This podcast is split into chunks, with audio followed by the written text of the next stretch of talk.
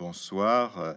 Voilà, je suis le docteur Jean-François Viau, je suis médecin euh, responsable de l'unité des troubles des conduites alimentaires au centre Abadi à Bordeaux, qui est euh, un petit service, euh, je dis petit parce qu'il n'y a que 8 lits d'hospitalisation temps plein, plus 5 places d'hôpital de jour, voilà, qui reçoit donc des patientes souffrant de TCA âgées de 14 à 20 ans. Alors j'ai intitulé cette conférence Les troubles des conduites alimentaires, une nouvelle épidémie. Euh, effectivement, euh, actuellement, euh, il semble que le taux d'incidence soit vraiment en augmentation. on va bien sûr y revenir, mais d'abord peut-être de façon un petit peu plus générale, pourquoi parler des troubles des conduites alimentaires?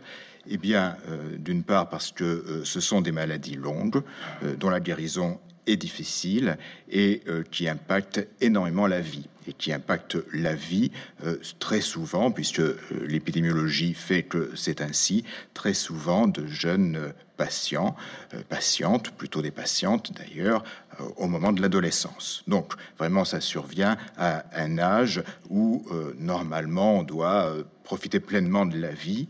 Et euh, manifestement, euh, là, euh, elle présente un coup d'arrêt finalement au niveau développemental.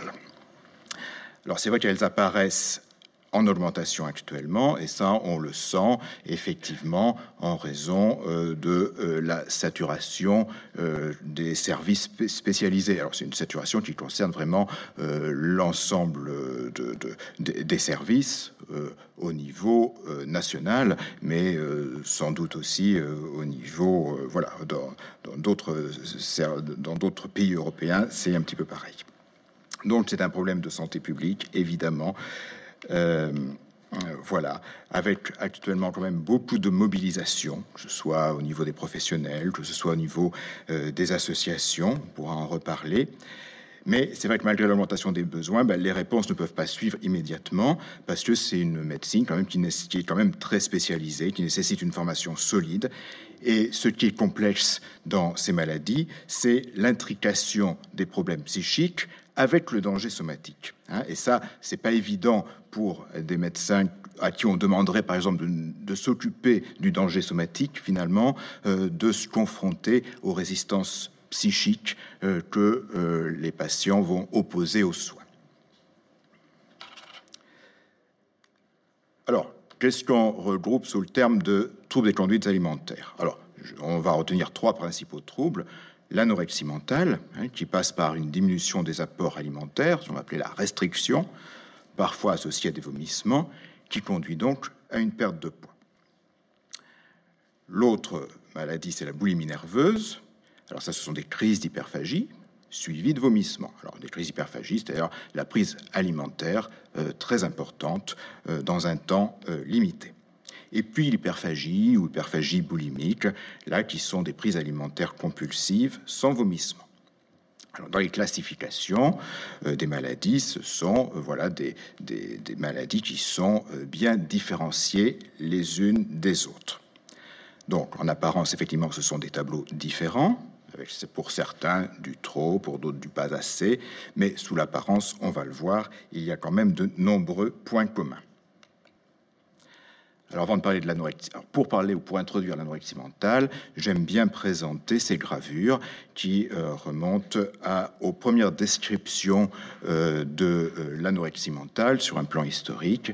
voilà, les descriptions, on peut dire que vraiment on a individualisé la maladie, c'est 1873. Alors d'un côté un, un, médecin français, Charles Lassègue, et de l'autre un médecin anglais, William Gull. Alors, euh, peu importe les noms, mais euh, ce qui est voilà important, c'est de se dire que voilà, avant certainement la maladie existait, mais on ne savait pas trop la différencier entre une espèce de tuberculose qui aurait fait perdre du poids, voilà. Euh, là, donc à partir de 1873, on individualise les maladies et j'aime bien présenter ces gravures qui euh, euh, montrent finalement l'autosatisfaction du médecin euh, qui a présenté ses premiers cas, voilà, avec à quelques années d'intervalle les les transformations physiques qui, conduit, qui ont donc conduit ces patientes vers la guérison. Voilà, peut-être cette planche-là est-elle encore plus explicite. Alors, qu'est-ce que l'anorexie mentale? Alors, dans un tableau classique, c'est une jeune adolescente dont l'entourage s'aperçoit un jour qu'elle a beaucoup maigri. Et elle a beaucoup maigri parce que, au départ, il y a une conduite active de restriction alimentaire qui est euh, généralement hein, sous-tendue par le désir d'être toujours plus mince ou par la peur de grossir ou de reprendre du poids sans s'arrêter. Hein. Et ça, alors que le poids est déjà devenu très bas, anormalement bas, peut-être même dangereux pour la santé. Hein.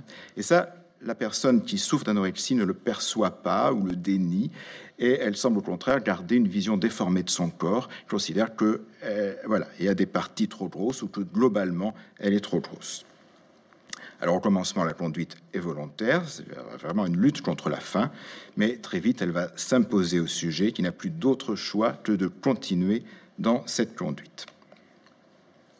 Donc la conséquence, c'est un, un amaigrissement que rien ne paraît pouvoir arrêter, avec souvent l'impression que plus on insiste, plus on va augmenter les résistances opposées à la prise alimentaire. Et là, donc, un des médecins de 1873 a pu dire l'excès d'insistance crée un excès de résistance.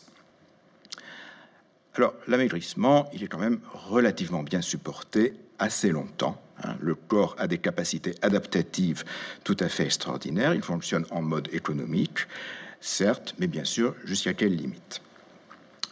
Et euh, si la maladie perdure, c'est parce qu'il y a effectivement pour le sujet des angoisses importantes, la peur de euh, perdre le contrôle, c'est-à-dire de reprendre du poids, hein, avec ce que ça va induire de d'attitudes compensatoires, brûler des calories, vomir, éventuellement prendre d'autres moyens comme par exemple des laxatifs. Le vomissement est effectivement un symptôme de l'anorexie mentale et donc c'est une attitude compensatoire qui va permettre de maintenir le déficit pondéral. Et d'ailleurs, on peut très bien sembler manger normalement et souffrir d'anorexie. Et euh, voilà, là aussi, ça peut euh, induire des, questionnements de l'entourage. Mais voilà, mon, enfant mange bien, je ne comprends pas, elle maigrit. Docteur, il y a sûrement autre chose que euh, une anorexie. Vous dites qu'elle est anorexique, mais non, je vous assure, il faut faire d'autres explorations somatiques. Voilà, donc on, voilà, on voit des situations comme ça, effectivement. Alors parfois, effectivement, les vomissements répondent aussi à des prises alimentaires compulsives, excessives, et là, il y a effectivement des crises de boulimie. Donc on a pu parler de formes mixtes, anorexie, boulimie.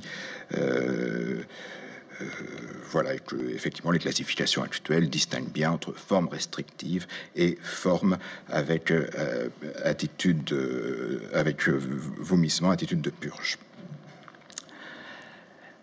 Alors, la boulimie nerveuse, bon, c'est un besoin irrépressible et violent de manger avec l'ingestion de grandes quantités de nourriture sans rapport avec la faim ni la satiété. Elle survient par crise récurrente, associée au sentiment de perte de contrôle, suivi de vomissements. Il y a un apaisement bref à ce moment-là, puis ensuite un fort sentiment de culpabilité, de honte, de mésestime de soi. Et les crises surviennent de façon euh, assez variable. Alors, pour poser le diagnostic, selon euh, les dernières normes en vigueur, il faut à peu près une, il faut, enfin, il faut, c'est sûr, une crise par semaine pendant trois mois. Mais il faut savoir que les crises peuvent être ainsi euh. On peut même parler d'états de mal boulimique. Donc voilà, crise suivie de vomissement, euh, suivie d'une autre crise. Voilà, plusieurs fois dans la journée, ce sont des choses qui peuvent se rencontrer. Alors, il n'y a pas de déficit pondéral, même si le poids est souvent sujet à variations importantes. Mais le risque, bien sûr, est surtout induit par les vomissements répétés. Euh, une des complications les plus, les plus, les plus graves, c'est la fragilité dentaire euh, liée au passage de, l'acidité euh, du liquide gastrique. on peut aussi avoir aussi des, des, inflammations de l'œsophage, un reflux gastrique Et puis, ce qui est le plus grave, c'est la perte d'éléments électrolytiques comme les ions potassium par les vomissements, donc avec une baisse du potassium au niveau sanguin et là, ça crée des dysfonctionnements au niveau du rythme cardiaque, voilà, qui peuvent être tout à fait graves, voilà, qui peuvent euh, conduire finalement dans les formes les plus avancées à des arrêts cardiaques.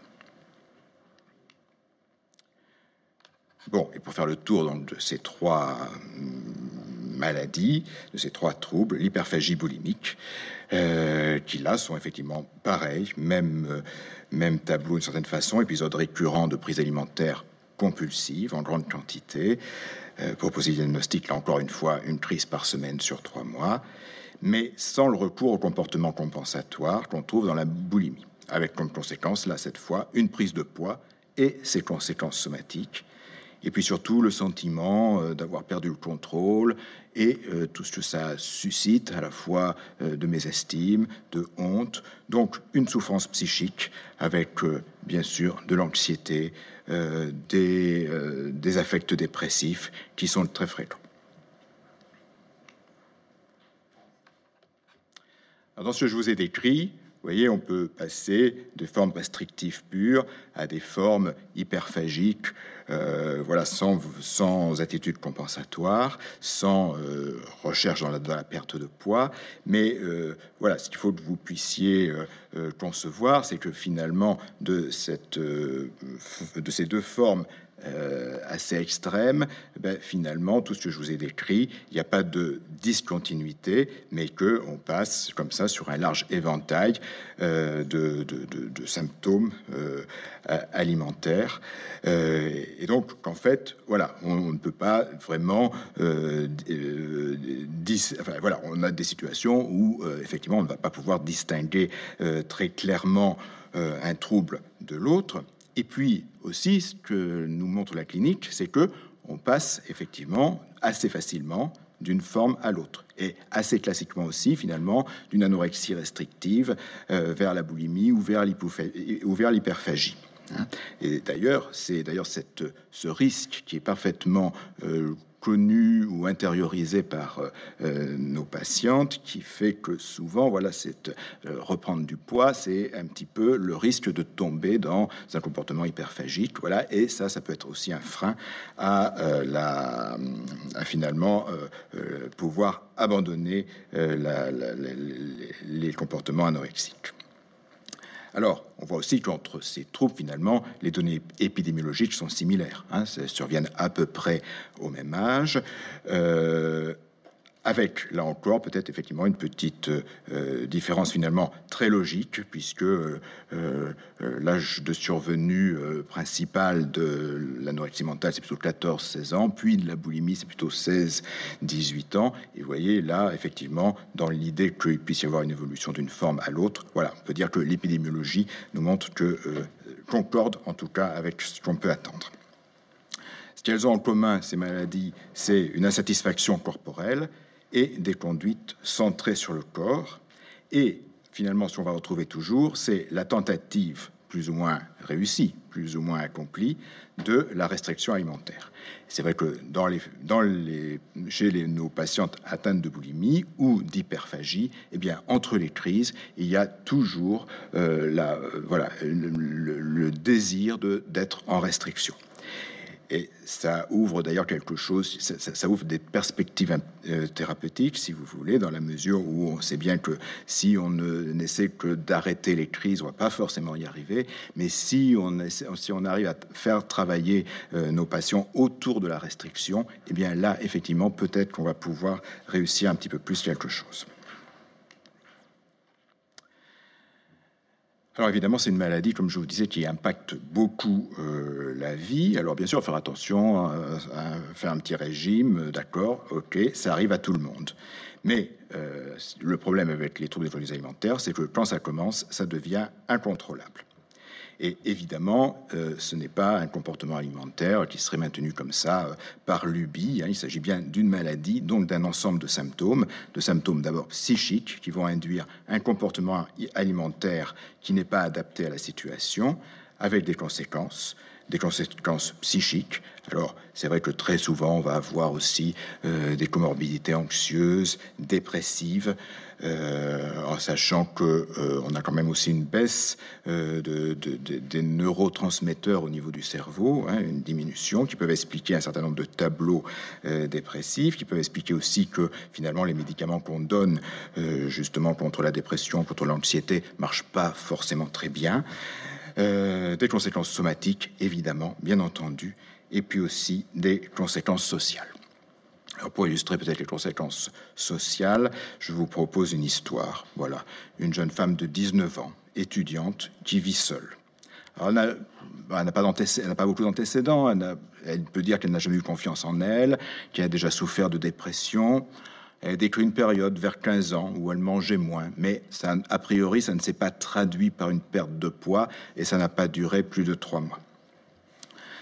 Alors elle est étudiante, elle euh, rencontre des difficultés financières, donc elle essaie d'économiser sur la nourriture. En 2020 arrive le confinement. Donc euh, là, elle se dit, je ne vais peut-être pas avoir de job cet été, donc au niveau financier, ça va se compliquer encore plus. Donc là, elle va encore augmenter ses économies alimentaires, c'est-à-dire qu'elle va manger, euh, va se faire quelques repas de pâtes, par exemple. Voyez. Hein. Et puis finalement, euh, au bout du compte, euh, en période un peu vespérale, vers le soir, elle commence à faire des crises d'hyperphagie et de boulimie, tantôt avec des vomissements, tantôt sans vomissement. Elle a peur de prendre du poids, donc elle se restreint après pendant la journée, mais euh, le soir, elle craque régulièrement pour des boîtes de gâteaux. Ces boîtes de gâteaux, d'ailleurs, finissent par grever encore plus son, budget. Donc elle s'enfonce dans une symptomatologie dépressive quand la fac rouvre, elle est incapable de reprendre les cours. Euh, d'abord parce qu'elle est déprimée et que là, elle euh, voilà, souffre de ce qu'on appelle la boulie, c'est-à-dire le manque de volonté. Et puis, euh, surtout aussi, elle a du mal à penser au regard des autres, à se dire que les autres vont trouver qu'elle a pris du poids. Alors elle a des vomissements de plus en plus fréquents qui vont induire une baisse du potassium, donc elle va devoir passer aux urgences pour avoir, euh, pour avoir une perfusion de potassium. Elle ne va pas valider son année, son année universitaire, et puis finalement, elle va renoncer à ses études. Alors des histoires comme ça, évidemment, on en voit, et puis euh, il y en a beaucoup sans doute qui, qui se passent, qui existent, et qu'on ne voit pas. Hein. Euh, bon, l'épidémiologie en psychiatrie, c'est toujours un peu compliqué par le fait qu'on ne sait pas toujours où s'arrête le normal, où commence le pathologique. Hein. Les critères aussi peuvent être différents euh, selon les époques d'études. La question, c'est aussi euh, qui consulte, qui ne consulte pas. Autrement dit, qui a une chance d'entrer dans les statistiques, qui n'y entre pas. Et puis, euh, consulter ne veut pas dire entrer dans les symptômes, euh, euh, dans, ne veut pas dire entrer dans les données d'épidémiologie, parce que de toute façon, les TCA ne sont pas des déclarations obligatoires. Il faut savoir aussi que parfois, les demandes accrues de consultation vont répondre à un phénomène médiatique. Par exemple, quand ça remonte déjà quand même à plus de 25 ans, mais quand la princesse de Galles dit dans les médias qu'elle est boulimique, eh bien au Royaume-Uni, il y a une euh, flambée de demandes de consultation pour boulimie. Hein. Et puis, alors bien sûr, plus la forme est grave, plus on peut la cibler. Hein. Mais pour les formes d'apparence moins graves, qui consultent moins, les données sont moins fiables. Et ça, ce sera évidemment le, cas pour euh, euh, l'hyperphagie, hein, qui passe sans doute beaucoup plus inaperçu. Alors en tout cas, actuellement, si on peut dire, enfin actuellement, on ne sait pas trop justement parce que à cause de, ce qu'on peut suspecter d'augmentation actuellement, mais classiquement, tout au moins, euh, en prenant en compte les formes complètes, euh, ben, les critères euh, diagnostiques stricts pour l'anorexie, ça va être, on va considérer qu'il y a une prévalence sur même de 1% des jeunes femmes de 15 à 25 ans, vous voyez, avec euh, qui va concerner donc un homme pour 10 femmes, avec un pic d'incidence, je l'ai dit tout à l'heure, entre 14, 16 ans, euh, voire 18 ans. Et pour la boulimie, peut-être 2% quand même hein, des jeunes femmes de 15 à 25 ans.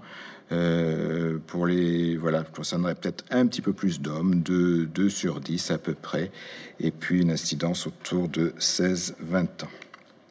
Et pour l'hyperphagie, bon, là, c'est sans doute beaucoup plus difficile d'avoir des, données euh, euh, clair et sûr, mais voilà, ça pourrait quand même concerner 3% de la population 15-25 ans on a pu dire que ça pouvait concerner un homme pour une femme. Voilà, mais ça, c'est. Voilà, il y a des études comme ça qui, vont dans ce sens, mais qui, mériteraient d'être, en tout cas, euh, d'être euh, affirmées. Et puis, un pic d'incidence ben, après 16 ans. Et c'est vrai que si on élargit les critères, ben alors on peut trouver des prévalences très fortes, 10%, hein, voire 20% de la population euh, des 12-35 ans qui pourraient avoir des perturbations du comportement alimentaire. Alors l'incidence, c'est-à-dire euh, le, nombre de maladies qui surviennent nouvellement euh, sur une période donnée, cette incidence augmente-t-elle? Alors ça, c'est une affirmation qu'on entend depuis longtemps. Bon, j'ai un peu de recul derrière moi. Je veux dire, je l'ai toujours entendu. Alors on l'a mis en rapport avec la société de consommation, en disant ah oui, dans les dans les pays en voie de développement ou dans les pays où on a faim, on n'a pas de troubles de ce genre. Après, on a pu parler aussi des modifications des, structures familiales. Hein. On sort d'un modèle un, peu patriarcal, le modèle d'autrefois. Euh, voilà, moi-même, je l'ai dit a 20, 30, ans, 30 ans ou 20 ans quand je faisais des cours euh, sur le sujet. Bon, euh, je suis moins disposé à le dire. Après, bien sûr, la mode. Alors la mode, on en a beaucoup parlé à un moment. Et puis après, bien sûr, les réseaux sociaux. Mais ce qui est sûr, en tout cas, c'est que euh, depuis deux ans, ça, on a une, demande accrue de consultation et d'hospitalisation. Alors, que les consultations augmentent, ça, comme vous avez, comme je, comme j'en ai donné l'exemple tout à l'heure, ça peut être aussi un phénomène de mode. Euh, on en parle plus dans les médias, les parents s'alertent plus. Bon, voilà. Et c'est vrai que euh, dans cette augmentation des consultations qu'on voit, ben, ne sont pas forcément plus graves. Il n'y a pas forcément tous les critères de la maladie. Et d'ailleurs, on peut avoir trois situations des tableaux cliniques finalement pas très graves ou incomplets, qui autrefois ne seraient pas venus en consultation. On peut aussi avoir des formes de début qui peuvent évoluer ensuite finalement assez favorablement, relativement vite. Et parfois, comme on a beaucoup de demandes et qu'on ne peut pas répondre euh, forcément tout de suite, eh bien, euh, d'autres acteurs du soin entrent en jeu, une diététicienne, une psychologue, le médecin traitant qui fait un suivi euh, serré. Et donc, nous, après, on voit les patientes un petit peu plus tard et on constate qu'ils qu'elles sont en amélioration par rapport à il y a quelques mois. Alors, si pour les consultations, c'est difficile de de tirer des conclusions. En tout cas, pour les hospitalisations, là, on ne peut guère avoir de doute. C'est sûr que euh, là, les indications augmentent et euh, semble-t-il aussi des formes quand même relativement graves. Et là, quand je dis on ne peut guère avoir de doute, c'est-à-dire que euh, les effets du confinement ont été tout à fait importants. Et on a vu une flambée des demandes de consultation à l'automne 2020. Alors, ça correspond euh, parfaitement à euh, ce qu'on savait, c'est-à-dire que euh, la maladie s'installe subrepticement pendant trois mois. Là, les parents ne s'en aperçoivent pas, il ne se passe, voilà, il se passe quasiment rien. Puis au bout de trois mois, là, on se dit ah il y a quelque chose qui va pas, donc première consultation auprès du médecin traitant, etc. Et le temps qu'ils arrivent en milieu spécialisé, ben, il faut à peu près six mois. Donc, on n'est pas surpris, sachant ça, enfin on n'est pas surpris, en tout cas, on peut corréler de façon euh, assez claire, me semble-t-il, euh, cette demande d'accru de consultation de l'automne 2020 au confinement. Alors, qu'est-ce qui s'est passé? Ben, Il y a eu la peur de l'inactivité, de la prise de poids. Je me souviens très bien que les médias relayaient ça. Attention, vous allez prendre du poids, il faut essayer de faire du sport à la maison, etc. Bon, il y a eu aussi certainement euh, plus de euh, plus de, de, de, contact, plus de euh, avec les réseaux sociaux. Enfin, en tout cas, faute de pouvoir avoir des, des, interactions sociales en véritable, passer par les réseaux sociaux, bien entendu. Et donc, voilà, ben, il y a eu des débuts de régime, un but amaigrissant, la volonté de mieux manger, tout simplement, en faisant attention, l'augmentation du sport à la maison. Alors, on en sent encore les effets. C'est-à-dire, je vois encore des patientes qui me disent, euh, pendant le premier confinement, je me suis dit qu'il fallait que je fasse attention. Alors, évidemment, elles n'ont pas forcément commencé la maladie à ce moment-là, mais c'est resté, c'est resté. Et euh, euh, un petit peu plus tard, dans certaines, voilà, certaines occasions qui peuvent être tout simplement l'occasion de perdre du poids, eh bien, la perte de poids a commencé. Alors c'est vrai que le tableau typique de l'entrée dans l'anorexie mentale, c'est la volonté de perdre du poids, euh, avec un régime amaigrissant, avec des résultats jamais suffisants pour euh, l'adolescent. Mais euh, la restriction peut avoir d'autres causes qui ne sont pas forcément l'impression généralement fausse d'être trop gros et de vouloir perdre du poids. On peut très bien avoir, je sais pas, des, une phobie de la déglutition, on peut avoir euh, phobie de vomir, euh, voilà, certains, euh, voilà, et, à d'autres occasions, par exemple, une simple opération des dents de sagesse, dire ben voilà, on mange moins pendant un certain temps, et là, il y a quelque chose qui s'installe, qui se met en place. Hein. C'est une conduite qui s'impose un petit peu comme une aide, hein, qui, on le sent bien, vient calmer une souffrance. Hein. Et là, on rejoint un peu quand même le, modèle de l'addiction, après, parce qu'après, il est impossible de faire autrement.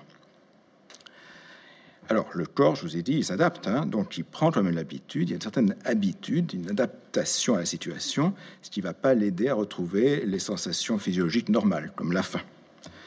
Mais en revanche, c'est vrai que au niveau psychique, euh, il pourrait se conserver assez longtemps finalement la représentation du corps antérieur, hein, c'est-à-dire ce qu'on va appeler l'actualisation du schéma corporel qui ne se fait pas. Hein. Ça on voit ça. J'ai par exemple des patients qui ont souffert d'une obésité importante et qui perdent très vite du poids et qui finalement continuent euh, à se voir comme ils étaient euh, avant leur perte de poids. Alors tout ça, évidemment, c'est un petit peu euh, insuffisant pour tout expliquer, et c'est vrai que euh, dans euh, ce qui se passe, ben, on va, voilà, on va dire, ce sont quand même des maladies d'origine plurifactorielle, avec bien sûr des facteurs de vulnérabilité, des facteurs déclenchants. Alors les facteurs de vulnérabilité, ils sont psychologiques, ils sont génétiques, biologiques, ils peuvent être familiaux, socioculturels, éducatifs. C'est pas pareil d'être dans une famille où on fait très très attention à manger sain, par exemple, une famille où on n'est pas trop préoccupé par ça. Enfin voilà, il y, a, des choses de ce genre. Et puis les facteurs déclenchants. Alors bien sûr, euh, euh, facteurs physiologiques, psychologiques, hein, l'entrée, l'arrivée de la puberté, l'entrée dans l'adolescence, c'est quelque chose évidemment d'important. On peut avoir aussi des facteurs déclenchants comme la dépression, hein, qui euh, on sait que la dépression est plutôt en général anorexigène, c'est-à-dire que les gens ont moins faim quand ils sont déprimés. Hein, et ça, ça peut induire finalement quelque chose qui s'auto-entretient ensuite et qui donc entretient la maladie. Après, il y a évidemment des traumatismes, et puis parfois, il n'y a pas grand-chose qui se passe, mais enfin, peut-être sans doute des, choses qui paraissent assez anodines, mais qui quand même jouent, interviennent dans cet équilibre très un peu, enfin, quand, finalement l'adolescence vient déstabiliser une situation peut-être un petit peu fragile. Donc il y a effectivement incontestablement des facteurs de vulnérabilité psychique. Hein. Alors il y a beaucoup de modèles de compréhension qui ne s'opposent pas du tout les uns aux autres. Euh, mais euh, ce qu'on fait comme constat, c'est que dans la plupart des cas, euh, la jeune qui déclare une anorexie à l'adolescence a été une enfant assez brillante, une enfant soleil, donnant satisfaction, agréable, manifestant de la maturité, un positionnement très raisonnable, presque adulte hein, au sein de la famille. Mais ce qu'on peut suspecter, c'est que derrière cette apparence, on trouve de l'anxiété, et on le constate aussi, hein, en fait, plus que le suspecter, de l'anxiété de performance, des angoisses de perte, quelques séparations difficiles avec les parents, hein, parfois des difficultés d'intégration dans les groupes de pères. En tout cas, cette maturité précoce qui est mise en, évidence dans le tableau classique, en tout cas, euh, voilà, ça peut correspondre en tout cas à l'adaptation permanente pour correspondre à l'image que euh, la, jeune la jeune enfant puis adolescente pense que l'autre attend. Hein. Donc elle n'écoute pas trop ses désirs propres, ses besoins, euh, la personnalité euh, ne se construit pas avec des assises suffisamment solides. Euh, voilà, on peut dire que sans doute il y a une certaine insécurité de base. Donc cet ordre établi, eh bien l'adolescence vient le chambouler. D'abord parce que elle ne se reconnaît plus dans le corps, dans un corps qui se sexualise, avec tout ce que ça va impliquer de remaniement relationnel autour de la famille. Euh, bien sûr, à l'adolescence, il y a un désir d'autonomie, mais le désir d'autonomie va aussi avec le risque de la perte. Hein. Et là, euh, on va rejoindre les théories qui nous disent que c'est quand même une maladie de la dépendance. Hein. Je pense en particulier aux, théories de, Philippe Jamet. Euh, c'est vrai que c'est difficile, assurément, de sortir de ce temps figé de l'enfance, hein. de finalement faire le constat que dans le futur, ben, ce qui va arriver, c'est des échecs ce qui n'était encore jamais arrivé. Mais il y aura invariablement des échecs dans la vie, et puis que la vie, de toute façon, eh ben, va être émaillée de pertes, et puis que la vie, elle se, conclut par la mort. Donc, avec euh, euh, euh, voilà des représentations comme ça, ben, c'est difficile d'entrer dans un conflit d'adolescents, de dire ben moi voilà j'ai besoin de prendre mon autonomie, de, je veux m'opposer à vous, les parents qui êtes vieux jeux, etc. Bon, sans risquer finalement euh, d'accélérer la perte. Hein. Et euh, là, voilà, s'opposer, ben, le non à la nourriture va peut devenir la seule issue parce que à la fois il va mettre à distance les parents, mais en même temps les parents vont tellement s'inquiéter que c'est sûr que là ils vont pouvoir s'assurer que le lien est indéfectible. Alors, après donc, cet ordre établi, ben, le nouvel ordre anorexique, c'est euh, voilà, donc, face à ces changements non maîtrisés de l'adolescence, euh, se conforter, trouver une réassurance, quelque chose qui, calme la souffrance dans la maîtrise absolue du corps, hein, son alimentation, éventuellement aussi l'alimentation des autres, parce que on sait que souvent, voilà, bien prendre le pouvoir à la cuisine et faire manger tout le monde. Euh, et on voit bien que quand cette maîtrise est mise à mal, que ce soit par une reprise de poids, que ce soit, eh bien, il y a des, angoisses de grande ampleur qui, se, qui, surviennent. Et euh, alors souvent, voilà, elles cachent, nos patientes cachent des choses à leurs parents. Euh, voilà, mais il faut savoir que c'est le reflet de leur angoisse, tout simplement. Comment peuvent-elles gérer euh, Voilà, c'est c'est extrêmement compliqué pour elle de, euh, euh, de pouvoir finalement euh, se calmer un tout petit peu. Et là, c'est pour ça que évidemment, elles ne peuvent pas.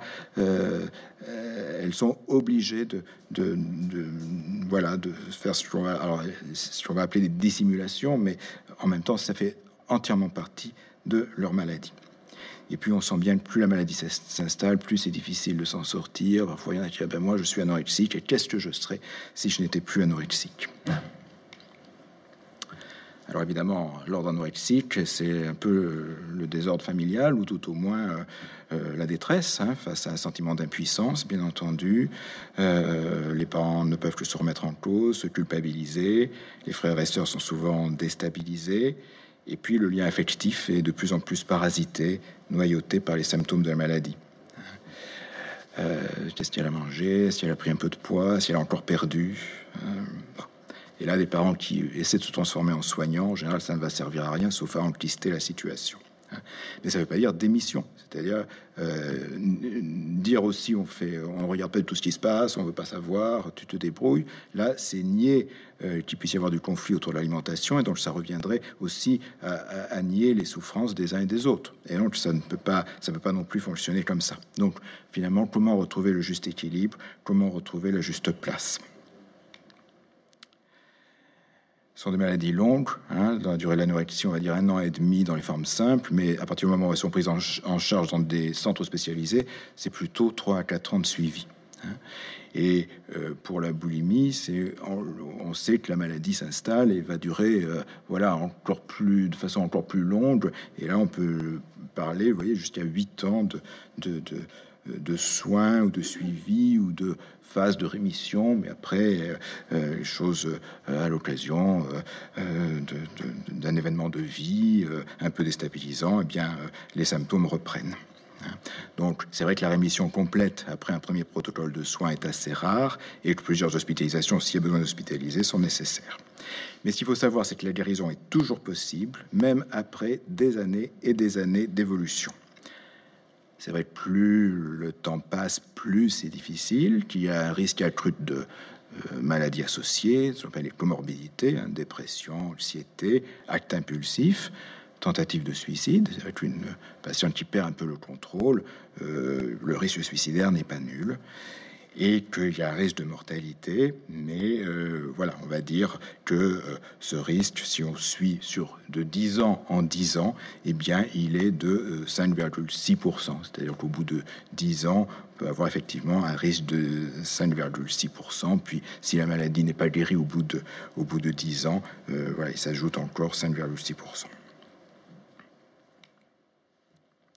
Donc la prise en charge nécessite d'être pluridisciplinaire, parce que je pense qu'après tout ce que je vous ai dit, vous avez compris qu'il y avait quand même une intrication importante du somatique et du psychique. On n'a pas non plus une étiologie euh, repérable facilement qu'on pourrait prendre en charge, traiter, bien entendu. Hein. Donc il va falloir plusieurs professionnels et euh, agir sur plusieurs champs, le champ somatique, le champ psychique, diététique, corporelle. Et là, je pense au rôle des, des psychosomaticiens qui sont extrêmement euh, centraux dans ce genre de prise en charge. Et puis, bien sûr, une prise en charge familiale qui est aussi indispensable. Et dans les cas les plus graves, bien sûr, une hospitalisation s'impose, si possible en milieu spécialisé, où va intervenir cette équipe pluridisciplinaire. Alors, pour, pour conclure, je dirais que ce sont quand même des troubles de mieux en mieux connus, avec des actions complètes de sensibilisation. Alors, des associations qui se, en particulier, qui sont très actives, comme la Fédération française anorexie boulimie, la FFAB, hein, et qui depuis deux ans nous incite à faire des manifestations pour la Journée mondiale des TCA qui a lieu le 2 juin. C'est vrai que les équipes médicales sont encore insuffisantes en nombre et en formation, mais euh, on travaille quand même. Je crois qu'il y a beaucoup d'innovation, beaucoup de réflexion beaucoup de partage entre les équipes spécialisées. Et euh, on voit dans divers centres euh, des modèles de prise en charge que certainement il faudrait euh, pouvoir généraliser. Et enfin, sur la dernière diapo, je vous mets le petit flyer de la FFAB concernant une ligne téléphonique pour la voilà pour qui peut répondre à des questions qui se posent euh, pour les familles, euh, pour les patients qui, souffrent euh, de TCA. Et vous avez aussi voilà, quelques, quelques associations, comme en particulier voilà, des associations de, de familles, de parents, hein, la FNA-TCA en particulier. Voilà, je vous remercie de votre attention. Bonjour Claire Barbery-Giletti. Euh, nous sommes heureux de vous recevoir aujourd'hui pour, euh, euh, pour cette journée, pour cette soirée sur les troubles du comportement alimentaire. Donc, vous êtes l'auteur du livre présenté ici. Donc, Guérir de l'anorexie, mon expérience, mes conseils, ma méthode, paru aux éditions de Box Supérieur. c'est un livre à la forme tout à fait originale, puisqu'il est à la fois un témoignage, le vôtre, mais également celui d'autres malades. Euh, il est également euh, une méthode, un guide pratique, euh, une méthode de guérison en 10 étapes. Et il, offre également au lecteur une dimension scientifique, puisque de nombreux praticiens, psychologues, psychiatres, ostéopathes, nutrici nutriciens, nutritionniste, nutritionniste pardon, euh, ont participé à l'élaboration de, cet ouvrage euh, en, en, apportant une dimension scientifique que vous appelez euh, minute science. donc avant d'en venir à la présentation de cet ouvrage, j'aimerais faire un retour en arrière. vous êtes tombé malade en 2008 alors que vous aviez 15 ans. vous avez souffert d'anorexie pendant 5 ans. vous êtes maintenant guéri. Euh, comment s'est déclenchée cette maladie et pouvez-vous nous, expliquer en fait votre quotidien pendant ces cinq années? Euh, Alors la maladie, elle s'est déclenchée effectivement euh, à mes 15 ans. lors d'un, ou plutôt suite à un voyage que j'ai fait en Floride avec ma mère et ma sœur, où j'avais pris 2 kilos et où ces 2 kilos se sont avérés être vraiment insupportables, c'est-à-dire que je ne pouvais pas les tolérer.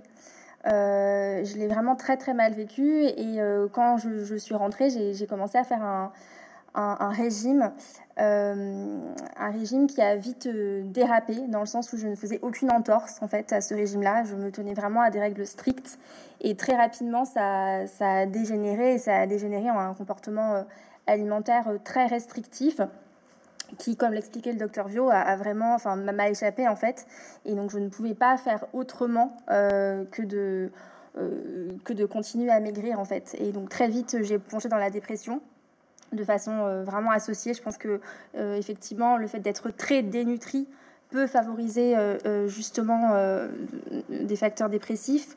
et voilà, et c'est là où effectivement, après 3-4 mois, le, diagnostic euh, anorexie euh, est tombée, que, que, au départ j'ai un peu refusé parce que pour moi c'était enfin anorexie euh, j'en parlais enfin on en parlait un peu comme ça nous enfin ce qu'on veut dire anorexie non non je suis pas je suis pas anorexique j'ai juste envie de perdre du poids et puis en fait bah, c'est confirmé que bon j'ai perdu quand même 15 kilos assez rapidement donc au bout d'un moment donné on est face aussi à ce diagnostic là et c'est aussi toute une étape d'accepter, de, se dire en fait oui, euh, là il y a un problème, je, suis malade quoi. Et euh, donc à partir de ce moment-là, j'ai été prise en charge, euh, d'abord par le médecin traitant qui effectivement a posé le diagnostic, et puis très vite, comme j'arrivais pas à reprendre du poids, j'ai été, j'ai été prise en charge au centre Abadi à Bordeaux.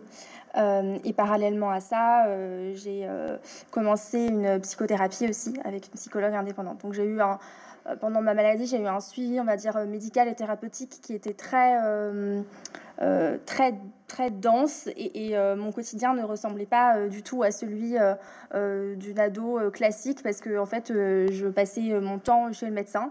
lundi, j'avais psychologue, le mardi, j'avais médecin traitant, le mercredi, j'avais diététicien. Enfin, c'était très, très, très, très bah, ponctué par ces rendez-vous médicaux et puis aussi très euh, très, très éprouvant, quoi, parce que tout, tout s'est tout s'est écroulé quelque part et euh, voilà je me suis retrouvée avec euh, cette maladie et, et, et, qu'est-ce qui se passe quoi en fait. Et comment ont réagi vos proches face à cette maladie? Est-ce qu'ils ont compris tout de suite ce qu'il vous arrivait bah, pas tout de suite, euh, mais assez rapidement quand même. Euh, d'abord ma mère, et puis ensuite, euh, ensuite mon père, et puis il y a aussi le, lycée dans lequel j'étais qui a appelé ma mère en lui disant Bon, là, ça va pas, il y a un problème, un problème avec Claire, mais il a fallu quand même un petit temps. Mais c'est un laps de temps normal en fait qui permet aussi de faire la distinction entre ce qui pourrait relever d'un régime et puis ce qui relève vraiment en fait d'un trouble du comportement alimentaire, quoi.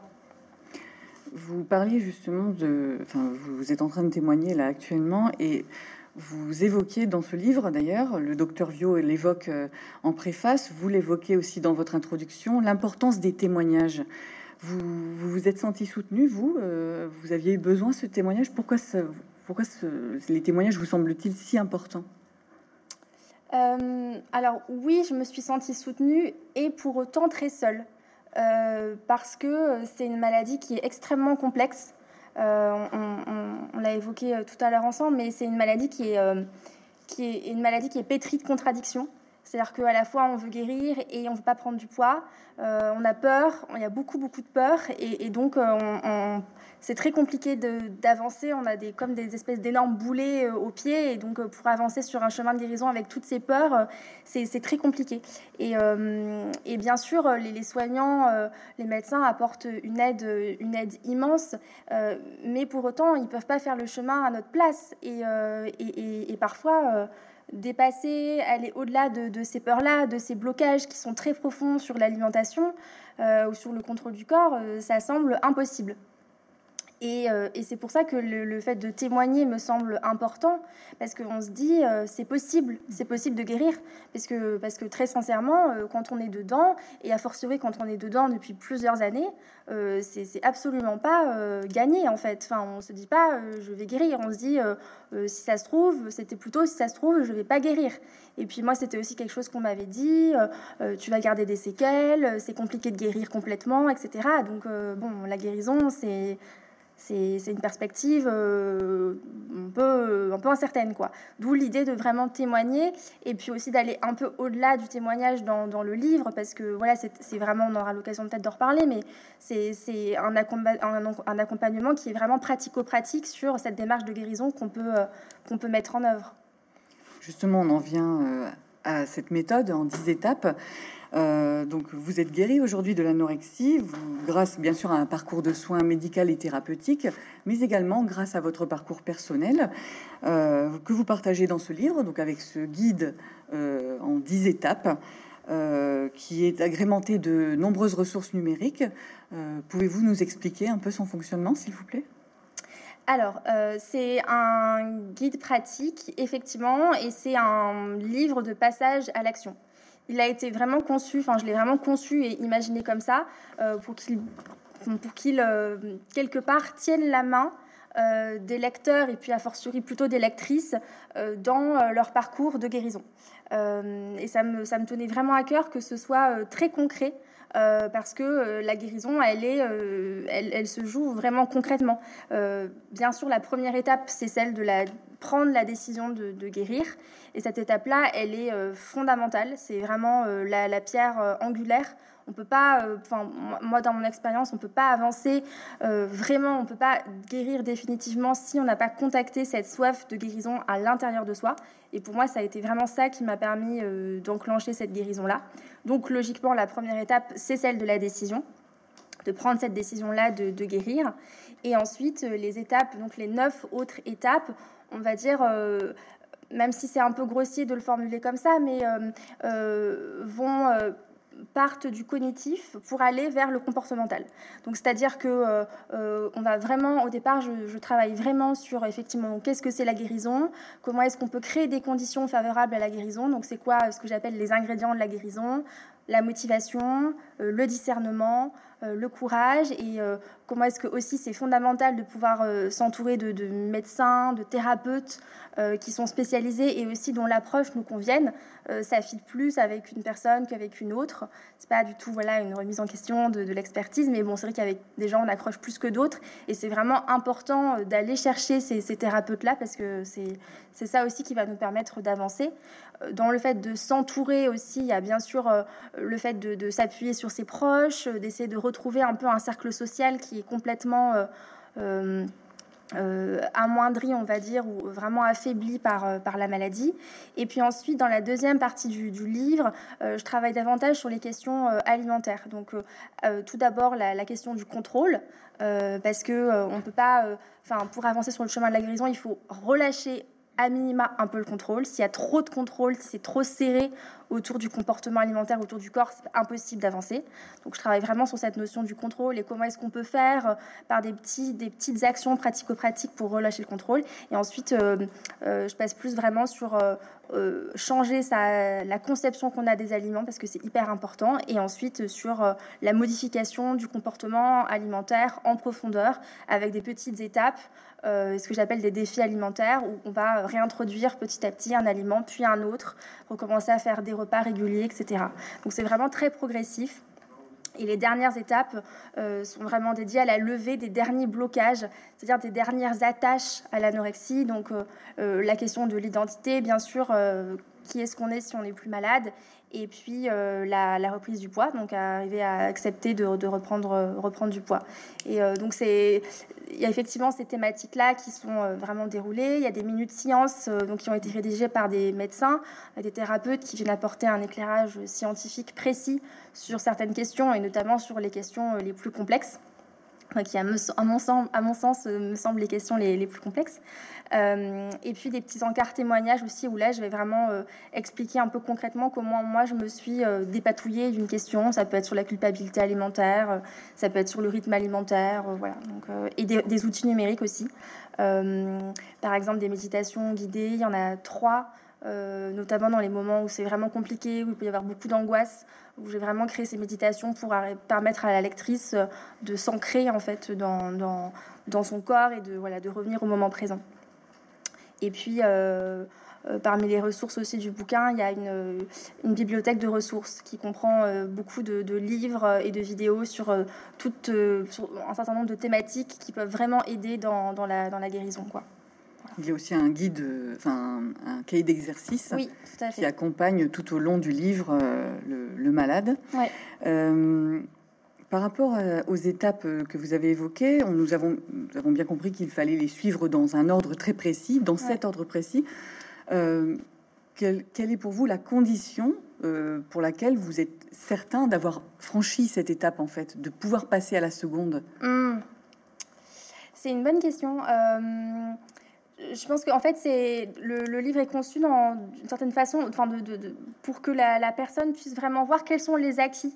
Euh, il y a une petite partie en dessous du livre qui s'appelle les, essentiels, où on voit un petit peu quels sont les, acquis qui sont censés être euh, engrangés ou en tout cas euh, solidifier pour passer à l'étape suivante. Et, je pense que c'est aussi quelque chose qui est de l'ordre du ressenti, c'est-à-dire qu'on le sent si à un moment donné c'est faible, euh, et c'est encore plus évident euh, sur les, étapes 5 euh, à 10 qui sont vraiment centrées sur l'alimentation. En fait, concrètement, on voit bien est-ce qu'on arrive à faire trois repas par jour ou pas en fait? Est-ce qu'on voit qu'il y a une petite augmentation dans les quantités ou est-ce qu'il n'y en a pas? Est-ce qu'il y a une diversité alimentaire ou est-ce qu'il n'y en a pas? Est-ce que les peurs sont très présentes ou est-ce qu'elles sont un peu moins présentes? Voilà, il y a pas mal de, facteurs comme ça. effectivement, j'insiste beaucoup sur le fait qu'il euh, ne faut pas passer à l'étape suivante si on sent qu'on n'est pas solide sur les acquis de l'étape actuelle. Parce que c'est vraiment comme euh, construire une maison. Et euh, c'est vraiment étape après étape et, pierre après pierre. Quoi. Donc il faut vraiment solidifier un maximum les acquis pour passer à l'étape suivante.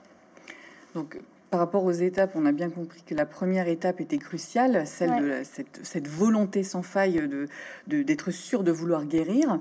Euh, et là, vous l'avez expliqué tout à l'heure, euh, les proches aussi jouent un rôle important euh, dans cette dans, cette guérison, dans, dans, ce, dans cette première étape aussi, j'imagine, puisque cette volonté de guérison doit être suivie d'un accompagnement. J'ai été tout à fait surprise aussi de voir que le questionnement lié au déclenchement déclenchement de la maladie intervient à la huitième étape. Ah. Euh, pouvez-vous nous éclairer C'est une question que vous n'êtes pas la seule à me faire remonter cette question-là. Alors, je tiens quand même à préciser que dans l'étape 3, euh, il y a toute la première partie de l'étape 3 qui est dédiée euh, à, l'accompagnement médical et thérapeutique. Mhm. Et donc voilà, je recommande aussi de se faire accompagner, euh, enfin de faire une psychothérapie, en tout cas d'aller vraiment creuser aussi cette question des, causes et de, comprendre ce qui nous arrive. Parce que si on est dans un brouillard complet et que voilà, on n'a aucun point de, repère et qu'on n'arrive pas à comprendre, de faire, à, mettre quelque part, donner du sens sur ce qui nous arrive, c'est compliqué d'avancer. Donc il y a quand même ce travail-là qui est, qui est fait. moi, je, considère, je considérais que mon rôle dans ce livre n'était pas d'accompagner la personne dans, la, euh, fouille un peu archéologique de, des causes, mais, euh, de, lui permettre d'avancer. Et moi, ce que j'ai constaté, c'est que euh, j'avais à un moment donné une très bonne connaissance de la maladie. Je savais plus ou moins euh, pourquoi j'étais malade, j'avais identifié les facteurs, etc. Euh, pour autant, j'étais quand même, euh, j'étais, j'avais pas avancé sur mon comportement alimentaire, sur ma relation au poids, et j'étais très bloquée. Et, malgré une rechute. Et donc justement, j'ai voulu centrer le livre sur, sur le passage à l'action et sur la puissance, on va dire, de l'envie de vivre pour s'appuyer sur ça, indépendamment de ce qui nous est arrivé et indépendamment de parfois toutes les bonnes raisons, entre guillemets, euh, qui, expliquent qu'on soit malade, euh, c'est aller au-delà et, euh, et, et, s'offrir la guérison. Et donc voilà, c'est pour ça que j'ai pas donné une place centrale aux causes, même si ça m'est parfois, je dirais pas reproché, mais pointé du doigt, parce que parce que voilà, parce que pour moi ça n'a pas été l'élément, enfin ça a été un élément important, mais pas suffisant pour guérir. Voilà. Euh, ce livre euh, s'adresse particulièrement aux jeunes femmes, nous l'avons vu, qui sont assez majoritaires dans cette maladie. Il s'adresse aussi aux garçons, hein, euh, ils sont aussi présents, moins nombreux, mais il y en a quand même 10%. il s'adresse également aux proches. comment, en fait, quel rôle peuvent-ils jouer dans votre processus de guérison?